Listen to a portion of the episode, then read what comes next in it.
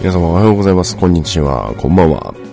DJ ロゼでございます。さあ、始まりました。第39回目でございますね。えー、DQ10 ドラゴンクエスト10飲んだくれ酒場ウェディオということで、えー、約1ヶ月ぶりですかね。お久しぶりでございます。お久しぶりでございます。はい。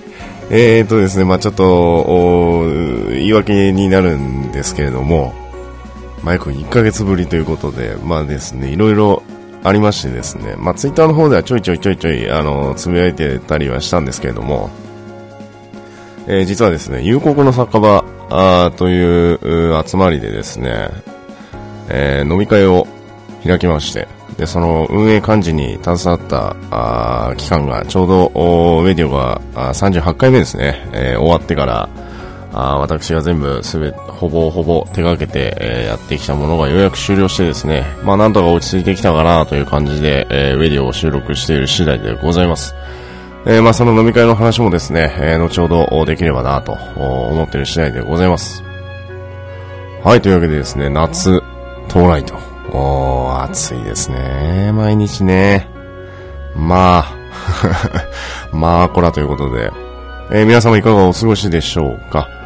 私、あの、昨年はですね、キャンプから始まり、えーそしてラフティング、えーキャニオニングなんか行ったりもね、海は行ってないんですよね、去年。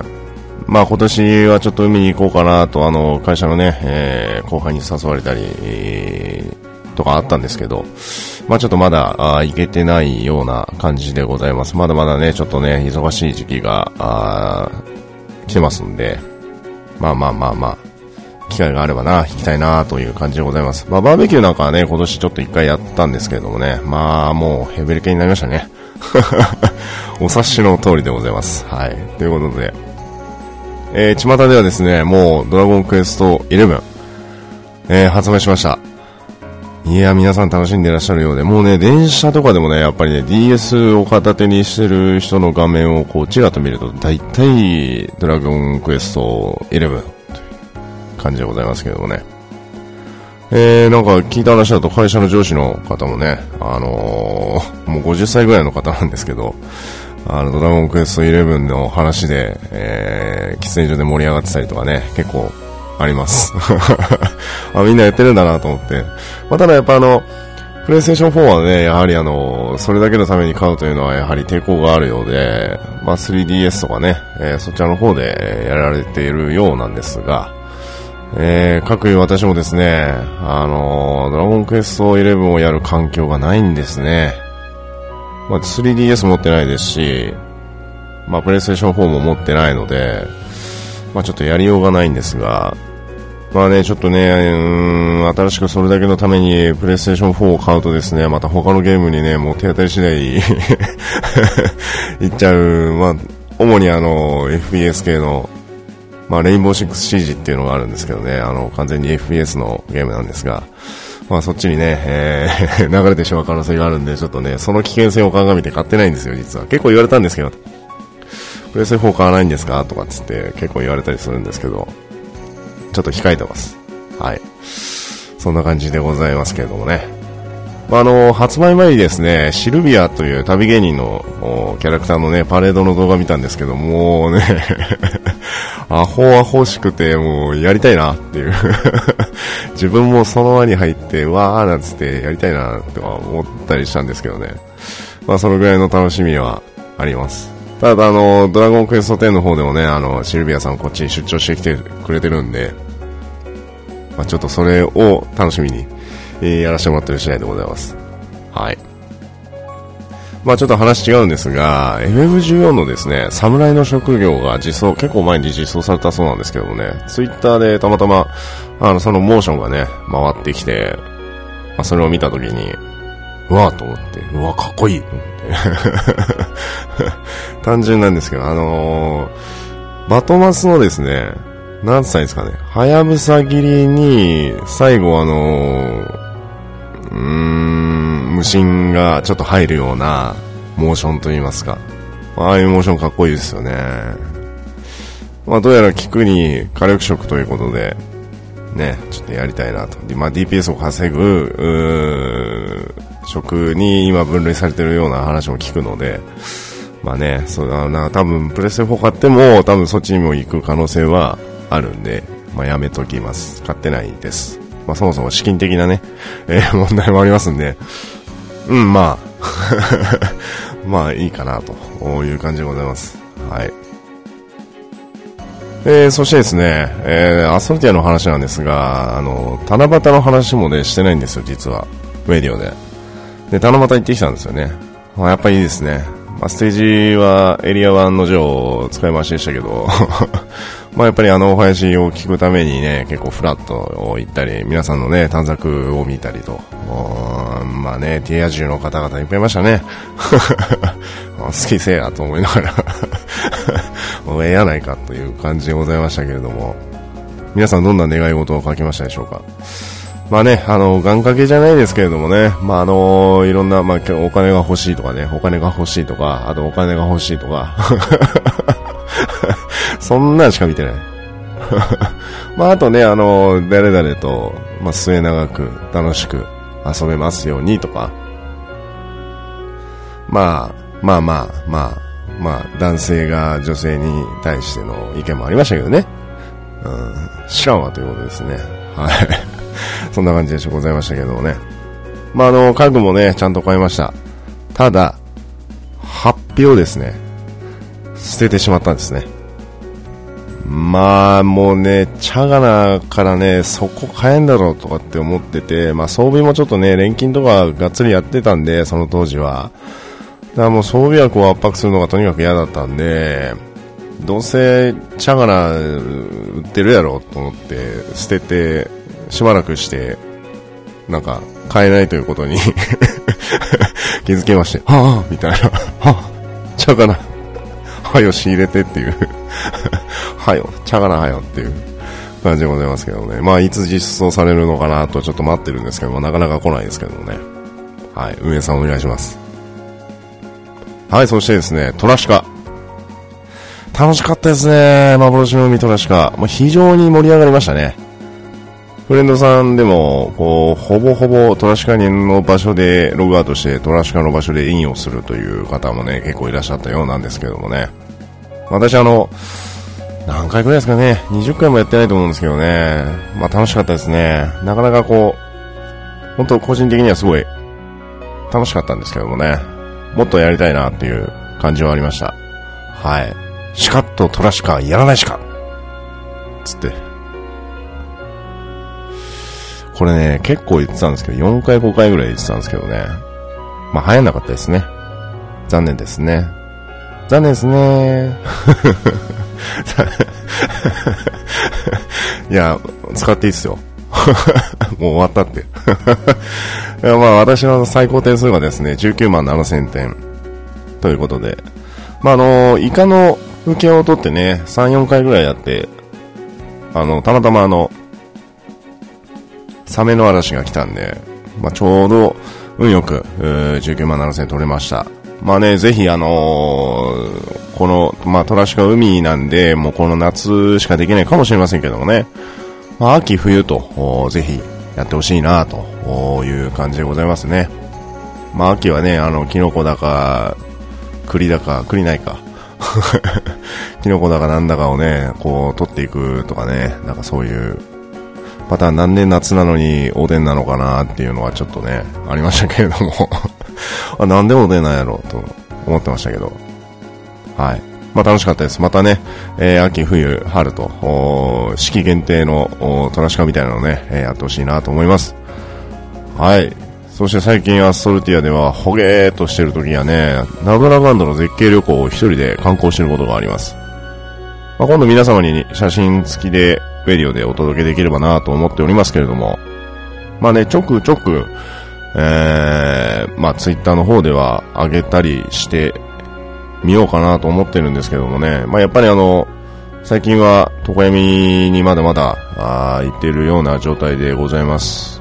はい。まあ装備もね、だいぶ値段が落ち着いてきたので、まあ数量がかなり少なくなる前に、えー、ちょっと、また新たな食のやつをちょっと揃えようかなと思っている次第でございます。もうね、結構ね、装備錬金もやってたんですけれども、なかなかね、売れないですね、もうね。うん。ちなみにあの、コーマの鎧の下、星2の、ドックガード60%と、守備が失敗したやつと、プラニがね、まだ、3つ、売れ残ってるんで、フレンドさん価格で500万ぐらいで売りますんで、まあ、欲しい方は、言ってください。まだ余ってます。まあ、売れなければ、はい。まあね、ドッグガード結構売れましたね。もう4つぐらい売れて、結構4桁ぐらい、4桁ちょいちょいぐらいは儲かりました。はい。だいぶ戻ってきました。はい。えー、そしてですね、鉄拳7。まあこれ別のゲームになっちゃうんですけど、鉄拳7でギース・ハワードさんが参戦するということで、あの、ケンタロスさんから教えてもらってですね、これは、ロゼさんが予言したことではないかとかつって言ってましたけどね、ギース・ハワードさん。まああれですよ、皆様おなじみ。そしてウェディオでもおなじみ。あの、プラチェコーナーで出てくるですね、レプケンということですね。これですよ。まあ、あの、それ以外のね、なんか、せっかくなんで、まあ、次、まあ、今回用意してないですけど、まあ、次のウェディオあたりで、ちょっと別のギース、ギースさんの、あのなんか特技系のワード？をね、ちょっとセリフ的なものをね、ちょっと、やろうかなと。完全に声真似枠やんか、お前、みたいなとこありますけど まあまあまあまあ。うん。まあそういうのもね、まあ一つの面白コンテンツじゃないですけれども、そういうのもね、用意していきたいなと思いますけれども。えー、そして最後にもう一つ、えー、アニピーさん、フレンドさんいるんです。えー、ツイッターでもね、遊ぶ、まあいろいろとお話をさせていただいているアニピーさんがいるんですけれども、ブログでね、あの、こポッドキャストについて、えー、の記事を書かれて、あのー、私も書いていただきました。ありがとうございます。まあちょっとかなり遅くなりましたけどね、申し訳ございません。まあね、もうアニピーさんね、あのー コラ画像がすごい 好きで とあるあの女性プレイヤーさんのね、肩書きに、現役女高生、女子高生ってあ、現役高校生って書いてあったんで、まあ、あの、アニピーさんがいつもなんか、トラシカ行ってるとフレンド申請が来るらしいんですよね。まあ、ブロガーさん、結構、あの、ブロガーさんなんで、まあ、そういうのが来ると。のに対して、ごめんなさいを押すのがちょっと4秒ぐらい遅れたっていうね、ツイートを見て、でそれについて、あの、私も返信したんですけども、まあ、あのね、えー、もう、なんていうんですか、これ、あの炎の了解のとこでね、弁護士が来るまで話しませんなどと供述、容疑を否認とかつって。画像で、あの、リップ返ってきてめっちゃ笑いましたけど。こういうコラ画像とかすごい、ね、スキルがと、こうどうやってやってるのかなっていう感じもありますけど、すごいなと。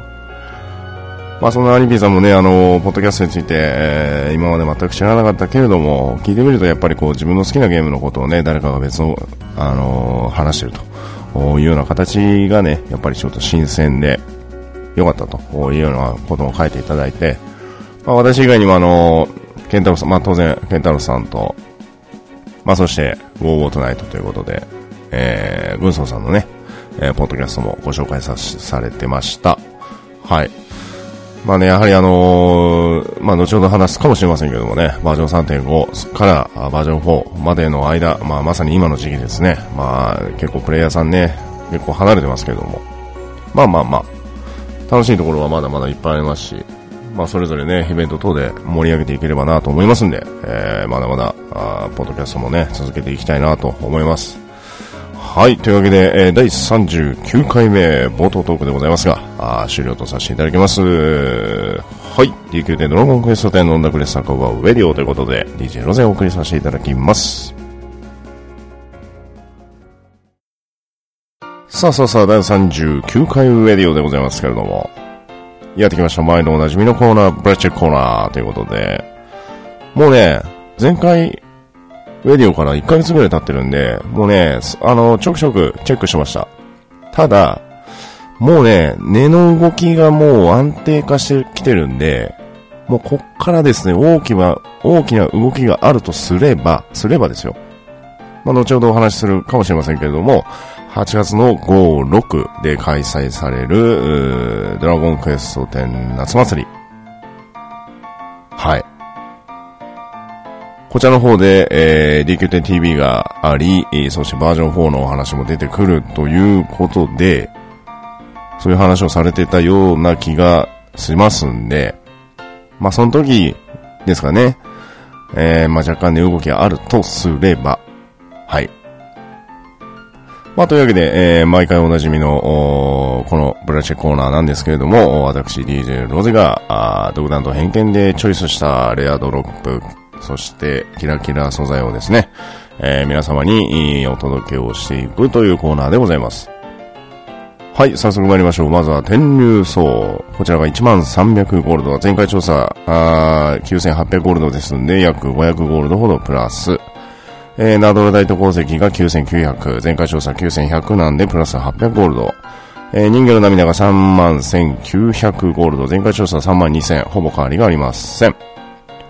はい、この3つでございますけどもね、人魚の涙がね、変わらないんですよ。変わらない。3万ね、1000から2000。まあ、時折3万。でも切らないですね。ここをずっと推移してます。はい。まあ、やっぱりね、あのー、今、実はあの、先日インした時に、バトンちゃんが来てたんですね。バトンちゃんが。で、バトちゃんがちょうどね、あの、このタイミングですごい質問を投げかけてきまして、最近ドラゴンクエスト10で何を楽しん、楽し、みに遊んでますかみたいな感じの質問が来ましてね。おっとっとっとっと、みたいな このタイミングでその質問しますよ、みたいな感じでございましたけれども。まあやはりね、あの、皆さんの書き置きを見る限りでは、金作を結構やられてる方が多い。金作って書いてる方がね、だいたい3分1ぐらいですかね。3分の1ぐらいはいましたね。うーん。まあ、やっぱり人魚の涙もね、あの、キラキラ金作でやられてる方も多いのかな。まあ、もしくはバージョン4に備えて、えー、金作をやられてる方がいらっしゃる。まあ、もしくは錬金税はね、私も含めなんですが、まあ、ちょっとやっぱり、錬金すること自体に楽しみがあるというようなあ方がやっぱり結構残ってるのかなという感じでございます。はい。まあ、根の動きはね、もうほとんど変わりありませんね、この3つはね。まあ、天竜層が若干上がってますけれども、はい。まあね、一時期5600ゴールドまで下がってますんで、約3ヶ月前ぐらいですか？うん。まあね、この時に仕入れた方は、まあバージョン4まで温めておくのも、まあいいのかなというような感じでございます。はい。そして世界中の雫5300ゴールド下がりました。前回調査の7000ゴールドですんで、1万7000、失礼しました。1700ゴールドですね、えー、下がっております。そして、エルフの飲み薬2万ジャスト。前回調査2万2000なんで、マイナス2000ゴールド下がっております。まあこれ調査始めて以来の最安値ですかね。えーっとですね。うーん、最安値ですね。あ、違うな。あ、でも第10回、10回目台ぐらいですね。の域まで下がりました。うん。まあ、あの、これチェックしてですね、さっき99個ワンスタック買ったんですけど、やっぱり99個売りぐらいだとね、一つあたり2万3500ぐらいでしたね。うん。まあ、一つあたりの値段なんで、このエルフの飲み薬はね。はい。そして、汗と涙の結晶、4141ゴールド。これは99個売りワンスタックあたりの一つあたりの値段でございます。うん。前回調査4222。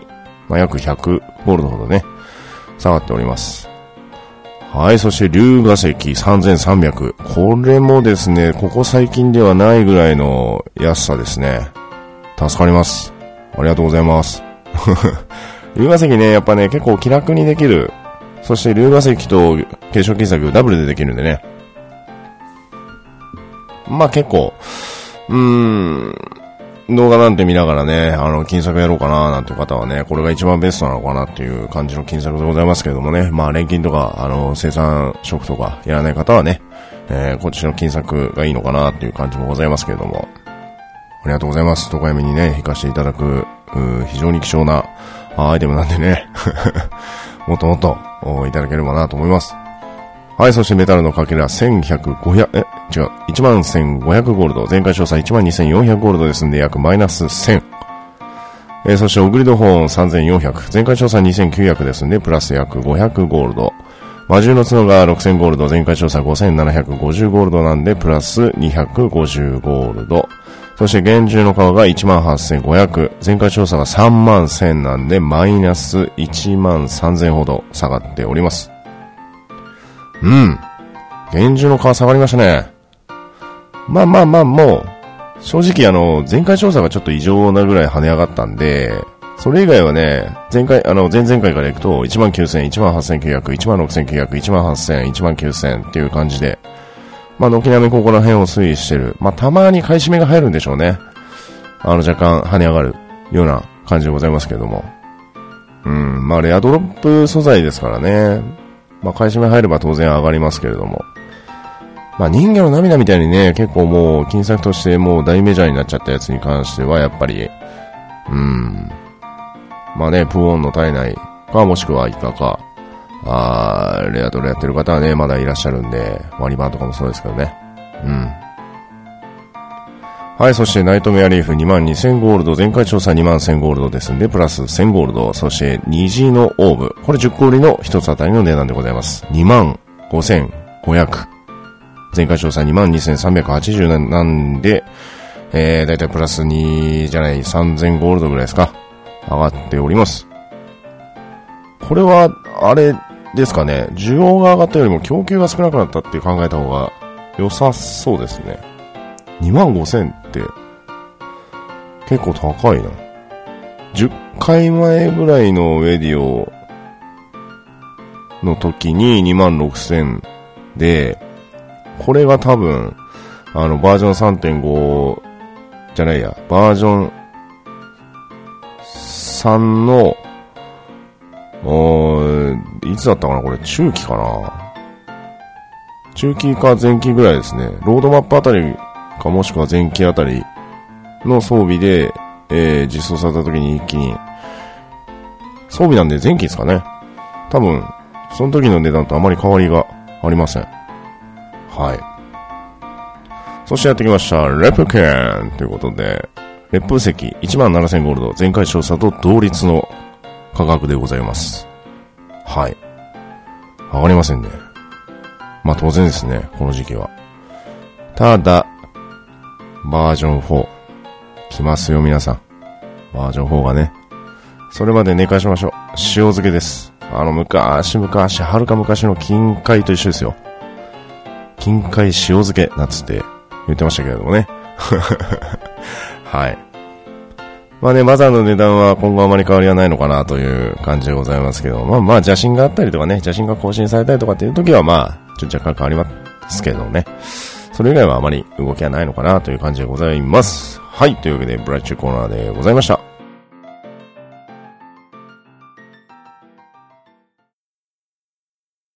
さあさあさあさあさあ、第30回ウェディオ、違う、第39回ウェディオということで、まだまだ続きます。はい。約1ヶ月ぶりですね。1ヶ月分空いてます。アストルティア通信チェックということで。はい。もうね、過ぎ去りしイベントがたくさんありすぎて、ちょっとね、精査するのにちょっと時間かかったんですけど。すいません。私のせいですね。はい。申し訳ないです。えー、ちょっとですね、ピックアップしてお届けしていきたいなと思いますけれども、まずは、夏祭りくじ。くじ。これ8月4日までです。えーとですね、今日収録が8月の10日、じゃない、違う。8月の 未来だ。まずい。えー、8月の1日ですんで、えー、残り3日しかありません。でですね、私あの、昨日フレンドのオマール、マルセリーノにね、言われて、買ってないと。気づいて買いに行きました、慌てて。まあ、私、あの、ジュレット一択なんで、まあ、ウェディなんで、もうジレット一択で買いに行くんですけどね、まあ人によっては結構ね、こう街を転々として買いに、あの、わざわざ一つの駅で一つっていう風な決め事でね、えー、買ってらっしゃる方もいらっしゃるようで、うーん、まあ、単純に言うとね、本当は多分、そっちの方がいいんですよ。い、ぜ、絶対一個はアクセもらえますからね。ただなんかこう、いかんせんこう、めんどくさいんですね。ジュレット一択。はい。ぜひ皆さん買ってください。ローコークですからね。まあ当たんなくてもキャリーオーバーができるという感じでございますけども。はい、そして、えー次行きます。カムバックさん限定72時間フリープレイキャンペーンということで、やってまいりました。えまずですね、このキャンペーンなんですが、8月の2日、明日水曜日から開始ということでございます。まあね、バージョン3.5後期が実装されて72時間ありゃ、まあストーリーはクリアできるでしょうね。うん。余裕でいけるでしょう。で、キャンペーン期間、これちょっとね、すごい個人的に気になったんですよ。8月の2日、明日ですね。えー日付変わった時、えーちょうどアストルティアが5周年を迎えます。8月の2日からね。で、えーこの日から来年の1月の14日までとなっております。これね、期間半年ってわけでもないんですよ。で、かといって、すごい中途半端な1月の14日。皆さんなんか、引っかかりません？なんか引っかかりません？ないですか？ない。なるほど。これですね、なぜ1月の14日なのか、なぜこんな中途半端な時期なのか、考えてみました、私。結果ですね、わかりません。まあ、バージョン4が来る時期なのか、っていう考えぐらいしか思い浮かばないんですよ。じゃ言うなと。いう話ですよね。なんでお前ここまで貯めたのっていう感じもございますけども。はい。まあまあまあ、まあまあまあ、はい。まあね、そんな感じでカムバックさん、あぜひ、えー、ね、今まで休止されてた方も72時間あればね、あの、バージョン3.5後期のストーリーだけは楽しめるんじゃないかなと思いますんで、ぜひとも、お戻っておいで。戻っておいで。キャンペーン期間長いから、戻っておいで。戻っておいでっていう感じでございますけど、はい。えーとですね、対象がですね、プレイステーション4を除く、うーハードですね。Wii、Wii U、Windows、Nintendo Switch。なぜかこれプレステ4、プレステ4じゃなくて Nintendo Switch が入ってる、この謎ということで。はい。まあ、ただこれ条件があります。2017年の6月の1日以前に最後の冒険を中断した日時の方のみという風になっておりますんで、えー、こちらもチェックしてみてください。はい。えー、そしてですね、えー、カンバックさんの応援特典ということで、超元気が3つ、そしてメタル迷宮ペア招待券が3つとなっております。はい、次行きます。えー、アストルティア、あえー、違うごめんなさい、えー、なんだっけ？アストルティアライフをバッチリサポート、新人さん応援キャンペーンということで、これはですね、新人さんを応援しましょうという内容でございます。これもなんですよ。8月の2日から1月の14日、14日、日曜日まで。うーん。この1月の14日の丸々1日ってことは、1月の15日にきっと何かあるんでしょうね。うん。もうその頃には多分私今39回このウェディオで今話してることをすっかり忘れてるでしょうけど。はい。えー、キャンペーン中にですね、ドラゴンクエスト10をプレイプレイ開始された方の特典アイテムを漏れなくプレゼントということで。はい。で、確かですね、これちょっと気になったんですが、えーとですね、オールインワンパッケージがね、確か出るんですよ。プレイステーション4。そしてスイッチ。はい。えー、8月の17日がプレステ4。で、9月の21日がスイッチの、オールインワンパッケージ。となっております。はい。これね、なんとね、すごい安いんです。4800円。はあ、こら。まあ、こらって感じですけどもね。はい。これプレステ4の値段が4800円。えー、スイッチも同様ですね。元気玉10個と福引券30個。ぜひ。まあ、あのね、スプラトゥーン2もね、今やられてる方すごい多いですけれども、ぜひ、購入検討をしていただければなぁと思う次第でございますけれども。はい。えー、ちなみに新人さん応援特典はですね、えー、いろいろあります。プレゼントチケット、大地の留学、操作リング、えー、ただ土地プレゼント、おラッカラム住宅を除いたやつですね。えー、そして丸い家と大きな家、もらえます。はい。家結構高いですよね。まあ最初の頃はですけどね。大地の留学はやっぱいいですね。HP 結構ガンと上がるんで。で、ソーサリーリングもね、やっぱこうレベリングとか、最初のうちの金策とかね、こう、モンスター倒していくとかね、AP 回復っていうのはやっぱり貴重ですから。はい。まあね、最初のうちスペックなんでないでしょうから、小瓶もね、なかなかこう回せない、あの、回収できないと。またのバズは相当安いんでね、まあそっちも有用できますけれども。うん、そういった特典がございます。まあ、ぜひね、あの、今回あの、プレイステーション4を新しくドラゴンクエスト11をやるためだけに、買われた方、ぜひとも、もうね、い、あの、それだけの、あの、ウェディオをいずれ収録します。ドラ、プレイステーション4と、ニンテンドスイッチのオールインワンパッケージが発売される時期を狙ってですね、アッソルティアの楽しさを伝えるウェディオをやりますんで、ぜひ、周りのね、お友達さんとか、マリアフレさんとか、あ買った方はね、ぜひともこれをご案内してみてください。ね。まあ、バージョン4から新しい冒険も始まりますんで、まあ、それに対する準備もね、いろいろとあるあると思うんですが、はい。まあ、ぜひこちらの方をチェックしてみてはいかがでしょうか。はい。次。えー、DQ 大ショップ、夏のスポーツ装備嵐の了解ハウジングが登場ということで、えー、これなんですがね、私あの、スタジアム装備をね、セットしてみたんですけど、これね、正面から見ると、これパンツ履いてるっていう感じになるんですよね。まあ、あのー、ちょっとピンを入るかもしれないですけども、まあ、あのー、枯れシャツを着たレディーみたいなね、伝わるかな、これ。いやでも、ちょっとごめんなさい、話それますけど、いいっすよね、あの、カレシャツっていうあの、な、なんて言うんですかね。あの、な、な、なんて言ってくか、あの、わた、私体、あの、184センチあるんですから、身長が。184センチあるんですけども、私のサイズのワイシャツってすごいでかいみたいなんですよ。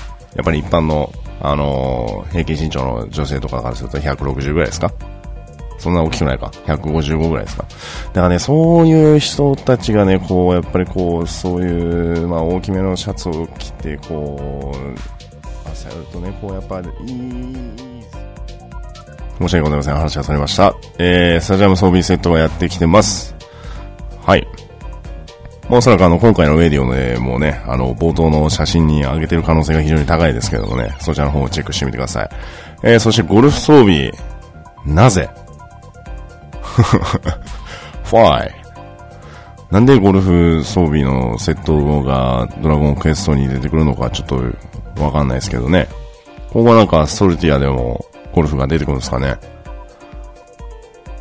トラシカみたいなゴルフ的なね、そういうドラゴンクエスト10に出てきてくる可能性があるのかなという感じでございますけども、まあそんな装備も来てます。えー、そして復刻新作の水着が来ております。まあこれは今までのやつですね。はい。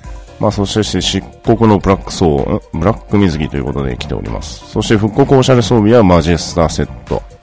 こちらあの王国の騎士団みたいな感じのやつですね。はい、そしてやってきました。ハウジングアイテム。プラコンの仕草。これね、布団叩くやつです、これ。プライベートコンシェルジュがですね、洗濯とね、洗濯板使って洗濯してんのと、あの、布団叩いてるやつです。もうね、これね、ウェディコがね、こういう布団叩いてるんですけど、まあ、これやる気ないですよ、これ。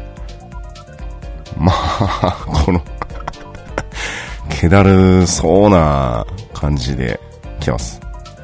まあ、これ両方あの、500円で購入できますんで、まあ、気になった方はぜひともこちらチェックしてみてください。はい。えー、そして嵐の了解のね、家具、あの庭具。これは結構かっこいいんですけど、かっこいいんですけど、これ庭に設置するとこれね、もう結構荒々しいですね。荒々しい。または椅子だ、トロッコだ、なんだありますんで、こちらぜひチェックして購入してみてください。はい、そしてサマーセル2017ということで、まあ過去のね、可愛らしいやつも、水着ですね。えー、来ておりますんで、こちらの方もチェックしてみてください。はい。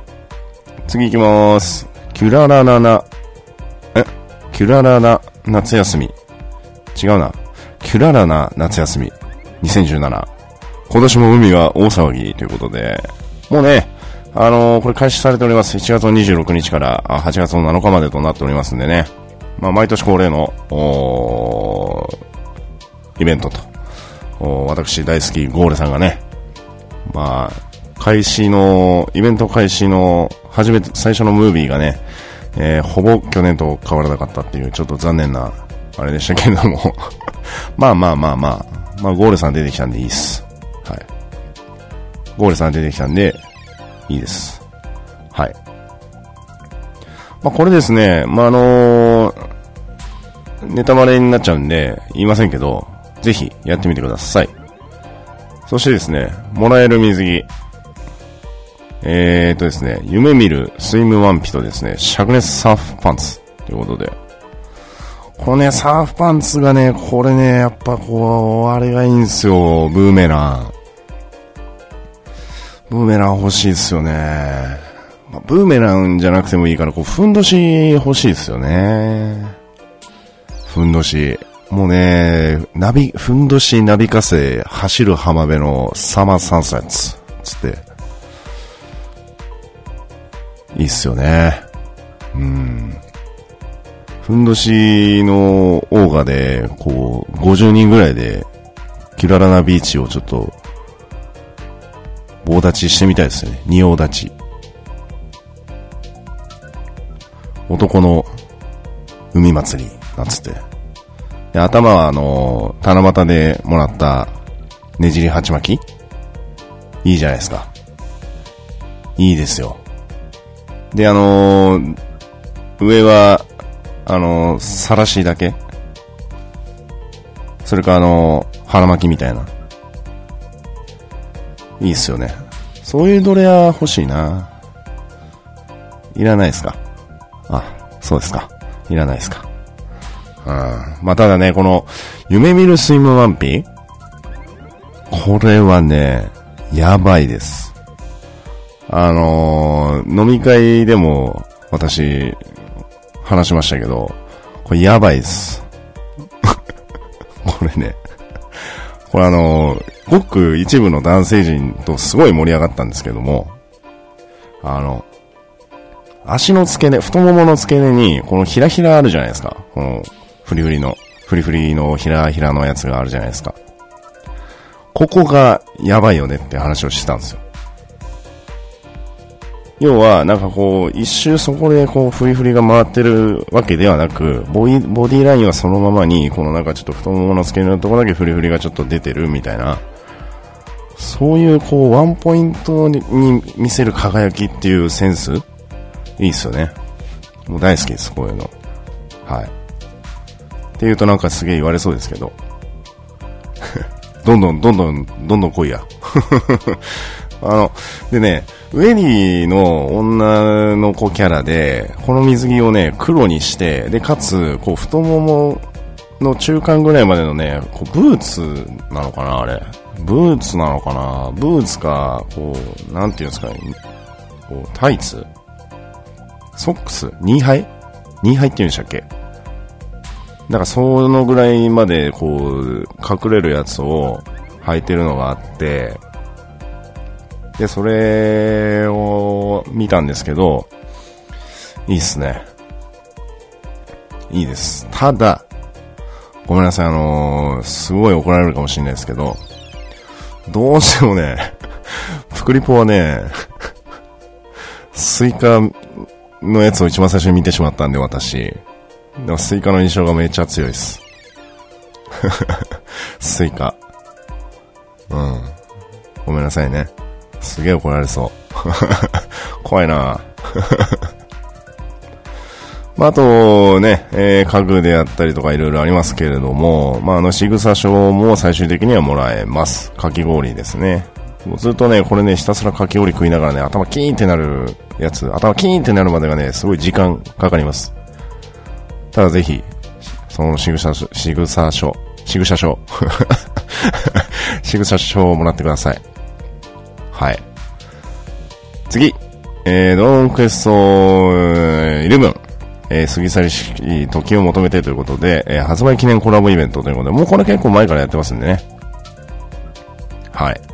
えー、イベント第1弾が14日、7月の14日から8月の14日、そしてイベント第2弾が7月の29日から、あ11月の15日までとなっております。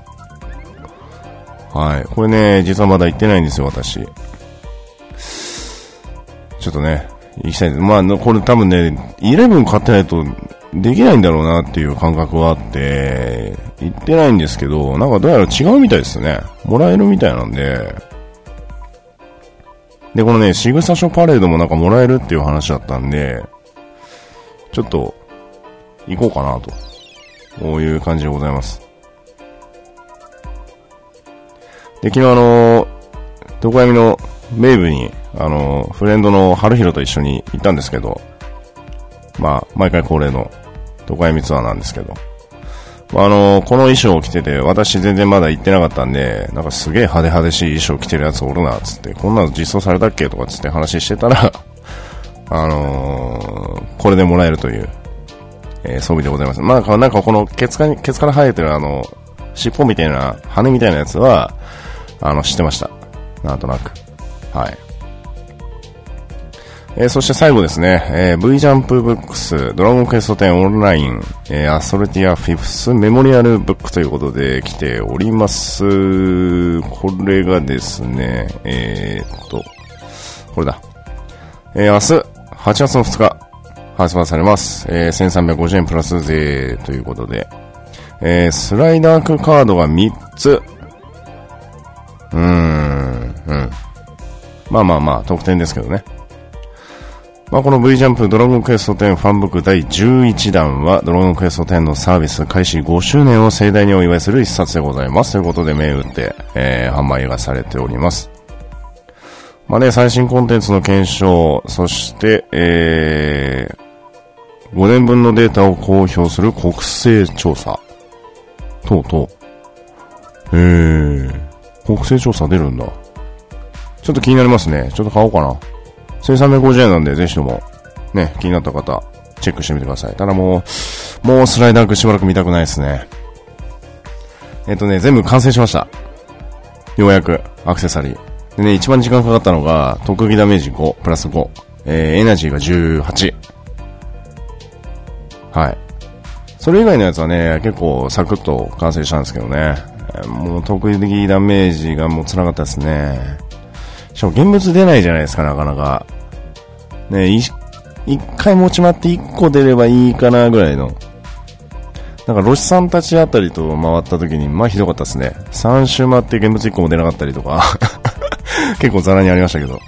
はい。まあ今完成しました。このこの前アイクに、あの、フレンドのアイクっているんですけどもね、あの、フレンドのアイクに、なんやお前完成してないやろとかつって、いや、完成したわつって。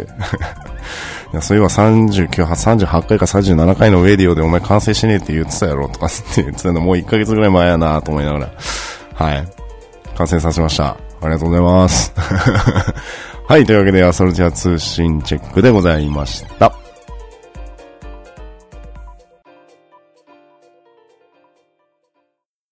はい、えー、結構ですね、話が脱線脱線して 長くなってます。申し訳ございません。えー、第39回ウェディオまだまだ続いております。次のコーナーですね、ハッシュタグウェディオということで、はい、ありがとうございます。えー、結構ね、いただいてます。どうもありがとうございます。えー、まずですね、ちょっと、アニピーさんからもらってるやつを読み上げていいのかちょっと わかんないんですけど、これ一応読み上げます。はい。読み、どうしよう。あ、でも読み上げます。あの、タグつけてもらってるんでね、せっかくなんで。えー、まず、アニピーさんあ。ありがとうございます。先ほどご紹介したアニピーさんですね。えー、ウェディオ、楽しく聞かせていただきました。やはり名前が出てくると恥ずかしいですね、ということで。えー、セノ一戦の第38回目のやつですね。えー、セノ一戦の最後のメッセージは私に当てたものだと勝手に思って聞いておりました。とても励み、励み、励みになりますと。えー、一緒に楽しめる仲間たちと共に、えー、楽しんでいきますということで来ております。ありがとうございます。まあね、やっぱり、言わざ、うん、どうしてもね、やっぱり伝えたかったですね。あの、文面じゃ伝わりづらいのってあるじゃないですか。特にあの、本当にね、あの、真摯な言葉に、こう、耳を傾けてお返しするときもそうなんですけど、やっぱりこう、文面じゃね、どうしてもこう、伝わりづらい時っていうのはやっぱありますんで、まあこういうね、せっかく私あの、こういうポッドキャストっていう場所があるので、そういう答えられていく、いけるとこに関してはやっぱり答えていきたいなというのが、あ私の心情でございます。あのー、ね、ちょっとあの、お話出させてもらってね、申し訳なかったんですけども、まあ、まあ、まあまあ、名前は伏せてたんであれなんですけども、これで言っちゃったら意味ねえなとちょっと 思ったんですけど、あの、せっかくね、えー、タグ付けていただいたんで、えー、読ませていただきました。はい、アリピーさんありがとうございます。おいということで。はい。楽しんでいきましょう。うん。はい、そしてもう、次はですね、えー、サイフリートさん。はい。えー、ごめんなさい、ずいぶん前です、本当にね。約1ヶ月ぐらい前ですけど、申し訳ありません。えー、最新回拝聴しました。あ楽しみに聞いてますということで、どうもありがとうございます。ごめんなさい。えー、背の一戦、全サーバー配信化はどうだろうかという疑問でございます。えー、移りたくないって人もいるだろうし、えー、今バージョン1の頃のようにどこも混雑っていうわけじゃないから、あ半分ぐらい負荷サーバーがあってもいいんじゃないかなと思います。ということで、サンフリートさんありがとうございます。まあ、あのね、サイフリートさんおっしゃってるのは、あの前回のウェディオで募集してました、あの全サーバー配信可能について、えー、ということで、えー、募集してた内容のものなんですけれどもね。うーん、本当に、そうですよね。もう私も話しましたけど、サーバー1からサーバー20までが配信可能で、あ、違う、サーバー、んサーバー1からサーバー、うん、サーバー、んサーバー1からサーバー20までが配信可能で、サーバー21から、あごめんなさい、サーバー23から40までは配信不可とかね。やっぱそういう、こう、住み分けじゃないですけどもね、やっぱそういうのは作ってほしいなと。もうね、やっぱもう皆さん風化して、ね、今まで通りに戻ってますけどもね、あの、今まで通りというか、まあ、昔のままの状態に戻ってますけども、もう今もうその運営のさっきのあの、考え全サーバー配信可能っていうのは、やっぱりもう進んでますんで、もうこの流れを断ち切るのはちょっと難しいのかなと思いますけれども、やっぱりね、あまだまだ声を大にしてね、ちょっと言っていきたいなという内容でもありますけれどもね。うん。ひょっとしたらね、もうこの間に、知らない間に自分がね、なんか写真家行ってる、なんか言ってる時にさらされてる可能性もありますし、まあまあまあまあ、うん、難しい問題ですけどね、もう進んじゃったからにはもうそれに従うしかないのかなっていうのはありますけれども、はい。えー、サイフリートさんありがとうございました。あ、そして、えー、ミルハさん。えー、いただきました。ありがとうございます。えー、ベリオは夜首都高速運転しながら聞きたいポッドキャストということで。車持ってないけどね、ということで。ありがとうございます、ミラーさん。まあ、あれですね、首都高運転で結構ね、怖いんですよ。私、未だに。まあ、慣れてくる、慣れ、だいぶ慣れてくると、やっぱりこう、いいなと思うんですけど、結構ね、あの、のんびり聴いてる余裕がないんですよ。音楽。そこ。特にあの、都心環状線回ってる時とか、あれやばいっすね。やばいっす。もう都心環状線一番やばいですね。左から車入ってくる、右から車どんどん来る。と思ったらもうスレスレで車入ってくるみたいな。ギュンみたいな。で、カーブ多いんで、特に都心環状線とか。やばいっすね、あれは。結構ね、みんなで旅行とかで、東京駅でみんな降ろすとかつっても、やっぱこう神田橋のとことかで降りたりとかするとね、やっぱりね、こう、そこまで行くまでに、夜とか特にね、あの、暗いんで、スピード感が増すんですよね。で、トンネルとか入ったりするんで、結構ね、怖いですけど、あの、たぎります。まあ、好きです。運転するのがもともと好きなんで、まあ、あれなんですけど、はい。ありがとうございます。みミルハさん。えー、そして、ロムペイさん。えー、ロムペイアットゴージャックス生活圏ということで、えー、いただいております。ロムペイさんありがとうございます。えー、全サーバーの配信可能はロゼさんのおっしゃる通り映りたくない人まで映っちゃう可能性もありますからね。やっぱり住み分けが必要なのではないでしょうか。それとも PS4 だと技術的にサーバーでそういった選択はできないんでしょうかねということでいただいております。あのね、プレステ4なんですけど、あの、PS4 シェアっていうタグを結構見るんですよね。ってことは、多分、プレイしていて、かつ、その、事前設定でプレステの方で、あの、ツイッターのアカウントを登録してるたりすると、もうその、撮ったやつが自動的にこう、ドンっていっちゃうとかっていう感じのシステムなのかな。ごめんなさい。私あの、プレスの方持ってないんで、なんとも言えないんですけど、やっぱおそらくは多分そこが一番の期限だと思うんですよ。ちょっと38回でもあの、ちょろっと触れましたけど、そういう技術的な面で、プレス4のそのシェア機能がどうしても一番の、あの、ネックといいますか、それに踏み切った大きな要因なのかなというのは、ちょっとあります。まあ、それに対してのあの、スクエニ側のね、えー、判断がもうシェア可能ということで、まあ、各サイト、強化サイトにね、えー、許可を取ったというような形になると思うんですが、うん、それでもね、別に、ね、サーバー分けりゃいいじゃないですか。っていう話なんですけどね。うん。うんうん。まあまあまあ。もうね、始まっちゃいましたし、せっかくなんで、せっかくなんで、プレステ4をね、新しく買ってね、ドラッグ11をプレイしている方も、ドラゴンクエスト10も同じようなシステムで楽しいよっていうのをね、えー、せっかくなんで、もう始まっちゃいましたしね、えー、それで、えー、いい方向にね、方向転換できればなと、思います、私は。うん。まあ前回の背の一戦で散々ぶった切りましたけど、うん。まあね、難しいですよね。まあ、鶴の一声ですから、かーつって、カラスですね。はい、ロンペさんありがとうございました。そして、次。えー、そして、信近さん、いただいております。えー、ありがとうございます。え私も配信家と深サーバーを作った方がいいと思います。配信 NG なフレーさんが身近にいるので、ということで。会社の、会社の事情はよくわかりません。すいません。でもやっぱり自分の知らないところで自分がさらされてるみたいな感覚は気持ちのいいことではないですよね。ということでいただいております。信近さんありがとうございます。いやー、そうですよね。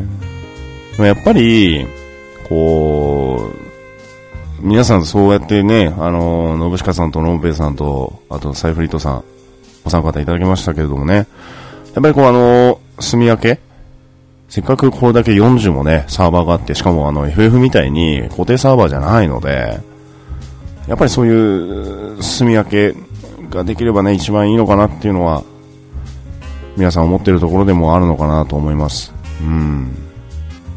ねえ、FF みたいに例えば固定サーバーで、もうそのサーバー一つの中で配信可能ですよ、なんつってまあ FF はもともと配信可能ですけども、そういうのがこう、なんと言いますか、うーん、うーん、もう固定サーバーでそれ限定ですよって言われちゃったらもうしょうがないんでしょうけど、うちよ40個ありますからね、サーバーが。しかも自由に行き来できるという。だそこのメリットを逆にね、こう有効活用するっていうこともまあ必要だったのかなって思いますけどね。まあ、やっぱり自分の知らないところでね、自分がさら、されてるみたいな感覚っていうのはあんまり良くないですよね。気持ちよくないですよね。うん、見かけちゃったりしたら余計ですよね。うわみたいな。まあ、よくあのー、シュータムさんの方のロゼと私のロゼをよくあの、間違われるっていう昔話したことあるんですけれども、あれは別に。はい。ただ私は、あの、私はあの動画撮らないタイプなんであれなんですけどね。はい。はい、信近さんありがとうございました。すいません。えー、そして、えー、っとですね、ハッシュタグウェディオではないかもしれないんですが、ロンペイさんからまたいただいております。ありがとうございます。えー、おそらくこれあのー、前回の飲み会の話のやつですね。えー、もしかしてウェディオのロゼさんですかねということで、ナンさんに返信しますね、これ。ナンリさんに返信します。ので、私ですね、これ。えー、楽しんできてくださいということで、あの、飲み会の話ですね。ありがとうございます。あの、楽しかったです。いや、本当に楽しかった。ただ、たまあまあまあ、まあ、ごめんなさい、長くなっちゃいました。後で、後でお話します。はい。えー、というわけで、ハッシュタグウェディオいただきました。どうもありがとうございました。えー、まだまだですね、えー、ハッシュタグウェディを募集しております。でね、求める8月のテーマをね、ちょっと募集しようと思ったんですが、ちょっとやめておきます。やめておきます。ただ、あのー、できればね、やっぱりこう、一番最初に聞こうと思ったのが、8月のテーマとして、あのー、バージョン4まで皆さんどうしますかっていう話を聞こうとしたんですけど、なんか、あの、バトンちゃんのね、バトンちゃんがすごいタイミング、さっきも話しましたけど、うわ、すげえタイミングでこの同じ質問しやがったな、この野郎と思って。やめたんですね。はい。まあ、多分、金作とか、ドラッグイレブンとか、まあなんかもっと別のゲームとか、まあなんかそういう話が返ってきそうで、なんかちょっとやめました。なので、アストロディアに関するハッシュタグウェディをね、えー、募集しております。はい。ということで、えー、ツイッターのアカウント持っている方、えー、シャープをつけて、えー、ウェディオと、お書いていただいて、ぜひ、えー、アストロディアに関するお話、ウェディオに関するお話等々、えー、募集しておりますので、ぜひとも、お、お取り寄せください。おご投稿ください。ということでね。はい。えー、ちなみにあの、あのー、びっくりマークつけると、あの、それびっくりマーク反映されないんで、ご注意ください。はい、というわけで、ハッシュタグウェディオでございました。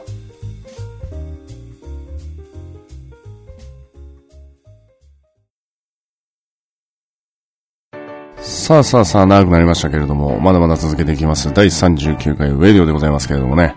えー、ひょっとしたら前半後半分けるかもしれないですし、そのままぶっ通しでいくかもしれないし、なんか前半後半分けるとね、あの、iTunes の方にあんまり表示されないみたいなんで、ちょっと、お一本でいければ一本でいきたいなと思いますけどもね。えー、もうあと20分ぐらいお付き合いください。えー、ということで、えー、先ほどからお話し出してます、夕刻の酒場飲み会。ということで、えー、7月のですね、28日、開催してまいりました。あ夕刻の酒場。これもともとルームだったんですけどもね、もうルーム関係ない方も、あの、お呼びしまして 数年ほど。はい。まあ、その、夕刻の酒場のメンバーとちょっとね、近しい、あの、方をお呼びして、えー、飲み会をしました。あ総勢12名ですね。えー、集まりました。ありがとうございました。えーとですね、舞台は秋葉原ということで、まあ、あのー、こういうね、なんて言いますか、オンラインゲームの飲み会って私、あの、ドラクエが初めてなんですね。というのも、あの、オンラインゲーム、もともとあの、FPS の戦争ゲームしかやったことないんで、あの、基本的に外人の方からね、怒られる、あの、有名な、ファ、うんじゃ、うんっていうね、あの、言われるのが褒め言葉みたいなね、そういう世界で あの、ゲームやってた人間なんで、まあ、あの、どちらかというとこういうね、あの、ゲームでのオフ会っていうんですかね。あの、いうのは非常にあの、新鮮でした。で、そういう感じをね、やったことがないので、普通の飲み会の感じとかならもういくらでもややるんですけど、まあでもやっぱり、あの、考えとしてはね、やっぱりこう、最終的にあの、結果論ですけれども、思ったのは、あの、すごいやりやすいです。みんな同じ共通の趣味があって、それに対して集ってるので、もう話はいかんせん絶対的にそういうのがメインになってくるんですよね、アストルティアの話が。だからあのー、本当に楽しかったです。で、あのー、実際にやったイベント、あの、リアルでね、やったイベントっていうのが、まあの、今回はあの、秋葉原のパセラリゾースマルチエンターテイメントですね。えー、さんを使わせていただいて、ものすごい広い部屋でした。12人なのに。これだってもう3週間ぐらい前にね、予約入れたんで、多分それが大きく影響したのかなという感じでございましたけれども。あのー、実際にやったイベントは未来予想錬金チャレンジ、そして仲間と導けリアルヒエログリフということで、えー、2つのね、イベント。まあ、簡単に説明すると未来予想錬金チャレンジはですね、私が錬金をして、あ、無人の道義なんですが、えー、麻痺100、封印60を作るにあたって大成功、成功、失敗。えー、この数、3着分、計9回の錬金で数を予想してもらうと。いう説明をね、ずっとしてたんですけど、まあなんか理解が得られなかったので、とりあえず大成功と成功の失敗の9回分の数をみんなで予想して書いてっつって、雑。それをやったりとか、あと仲間と導けリアルヒエログリフはですね、まああのちょうどあのね、サジェ、サジェとリルチェラのヒエログリフやってたんで、まあせっかくなんでアストルティアから1個、新しく自分で踏襲をするというような形でね、あの、画像を表示して、えー、ロシさんにね、えー、パソコンを準備してもらって、ありがとうございました。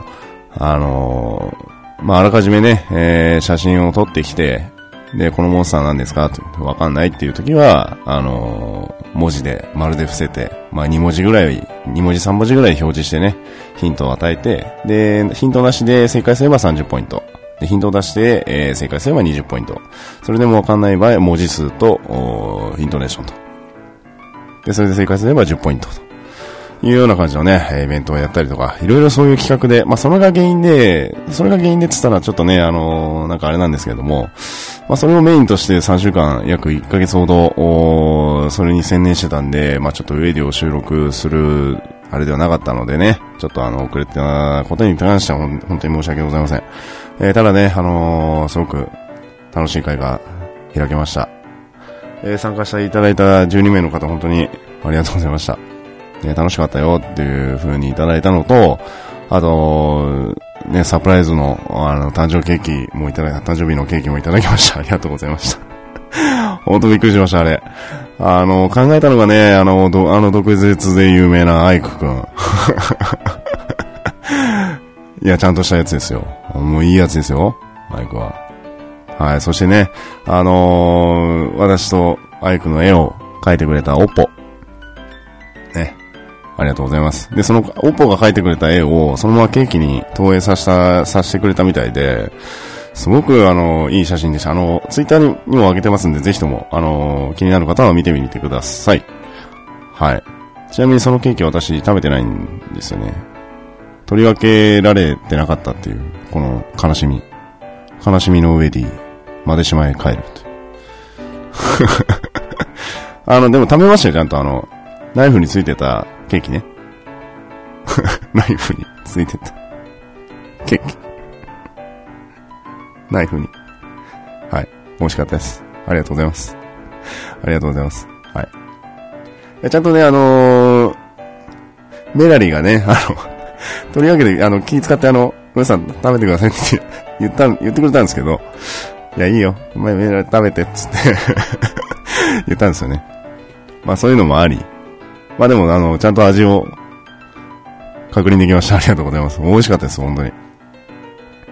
まあね、本当にあの、1ヶ月近く企画運営に携わって、えー、まさかこんな形でね、えー、皆さんと飲めるお酒を飲めるっていうのはね、もう、個人的にはすごく良かったなと。で、もう二次会でね、またあの、床闇トークと言いますか、もう炸裂しましたね。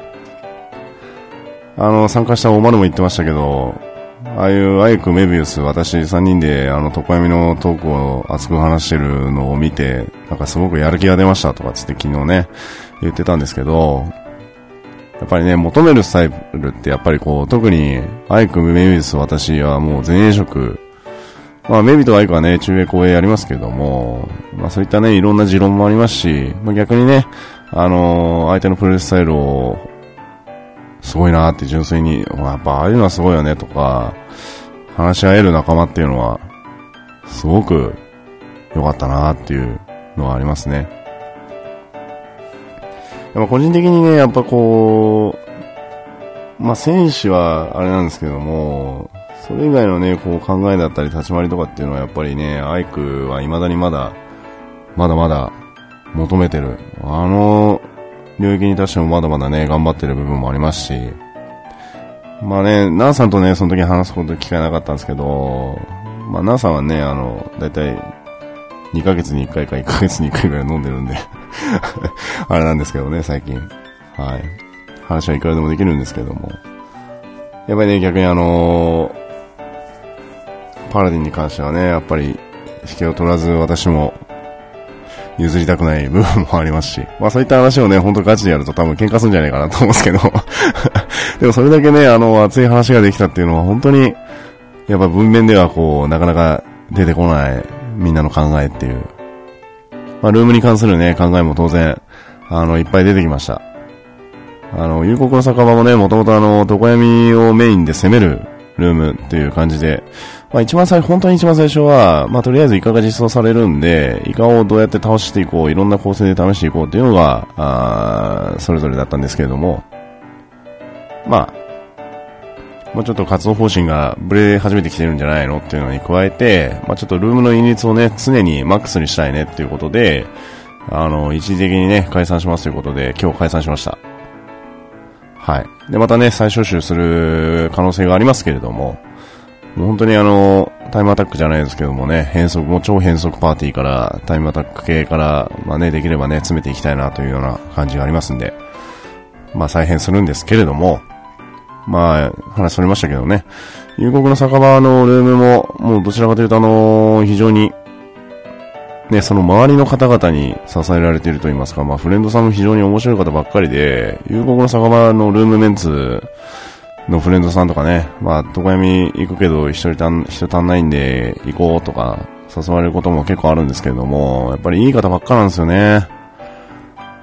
でも当然あの、集まった12人もね、すごいもうみんな一緒で、心温まるホームみたいな感じでしたけどね、楽しかったです。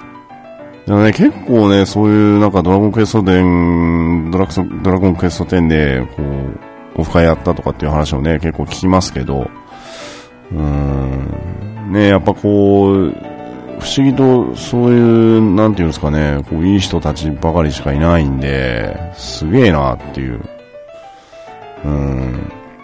まあやっぱ10人、20人規模の飲み会になってくるとね、必ず一人変な人いますけど、だいたい普段の飲み会もそうですけどね。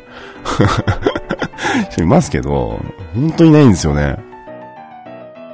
うーん。なんでなんだろうなっていう。楽しかったです。はい。ぜひね、やっぱりこう、最初ね、ちょっとね、あの、抵抗あると思うんですけど、なんかね、出会ってみると全然、まんまなんですよね。アストルティアの。そのまんまなんですよ。まあ若干違う人もいますけど、うん。ねアストルティアであれだけビビビビ喋ってる人がね、いきなり喋んなくなってるのか まあ誰とは言いませんけど いますけど。まあでも喋ると、ああ、ああ、ああ、はいはいはいっていうね、感じの方もいますし、ねやっぱ面白いなと、そういうところではね。うん。だやっぱりそういう機会があるのもすごくいいですし、まあね、人数増えれば増えるだけやっぱりその管理するのが難しいですけども、やっぱりそういう機会もね、もっと、作っていければなという、いろんな意見交換じゃないですけどね。それが結局的にあの、アストルティアをまだまだ楽しむモチベーションに変わっていければ、一番いいのかなというような感じでございます。まあ、お土産とかもね、たくさんいただきました。本当にありがとうございます。そしてですね、遠方から来ていただいた方、一番遠くで北海道ですか。ね あの、関東に来ていただいて本当にありがとうございました。また、できればね、やろうかなと思います。ただね、企画運営がちょっとね、大変なんで ちょっとやるかどうかわかりませんけれども、はい。楽しませていただきました。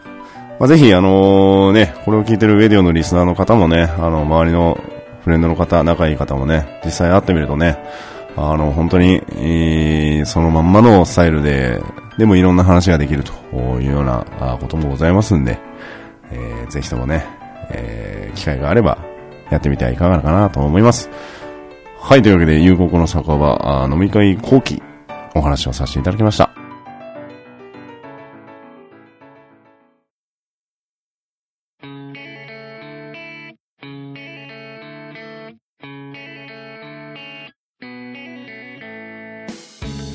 さあ、というわけで DQ10 ドラゴンクエスト10飲んだくれ酒場ウェディオということで、第39回目 DJ ロゼをお送りさせていただきました。いかがだったでしょうか？ちょっとね、長くなりました。申し訳ありません。えー、まあ約3週間ぶりですか。あですんでね、もう喋りたいことがいっぱいあったんですけども、まだまだね、あるんですけども、ちょっと今回はこれでということで。まあね、あのー、ドラゴンクエスト10もバージョン3.5後期が終わり、まあ終わってないですけどね。まあ内容的にはほぼ終わりですね。まああと来るとすれば、カジキグランプリがまだね、あのー、生放送の時に言ってた内容で来てないのがあるんですよ。まあ、アストリザ学園はあれですけど、9と10がまだ来てないですけどね。もうそれ以外だとあと第2回フィッシングコンテストぐらいしかないんですね。なので、あのー、グラップルザビゲストマグロに際して、えー、グラップルザビゲストカジキ、エンズスイカ、ウォーターメロンということで、やらせていただきたいなと思いますんで、そのイベントはね、またあの、いずれ告知しようかなと思います。はい。えー、ドラゴンクエスト11、えー、発売、そして、えー、FF の14、光のお父さん終わっての影響はまだまだ強いですけどもね、えー、アストリティアの仲間として、えー、まだまだ楽しんでいきたいなと思いますので、えー、暇な方はぜひとも、誘って 行く行くっつって行きますよ、なんでも。まあ、写真とかね、まあ、週間とか日課とかいろいろありますけれども、まあ、やっぱりね、都会メイン、えー、それ以外に際しても、いろいろとイベントをやっていきたいなという次第でございますんで、えー、その時はまたお付き合いいただければなと思います。はい。というわけで DQ10 ドークエスト10飲んだくれ酒場ウェディオということで DJ ロゼお送りさせていただきました。次は第40回目です。それでは。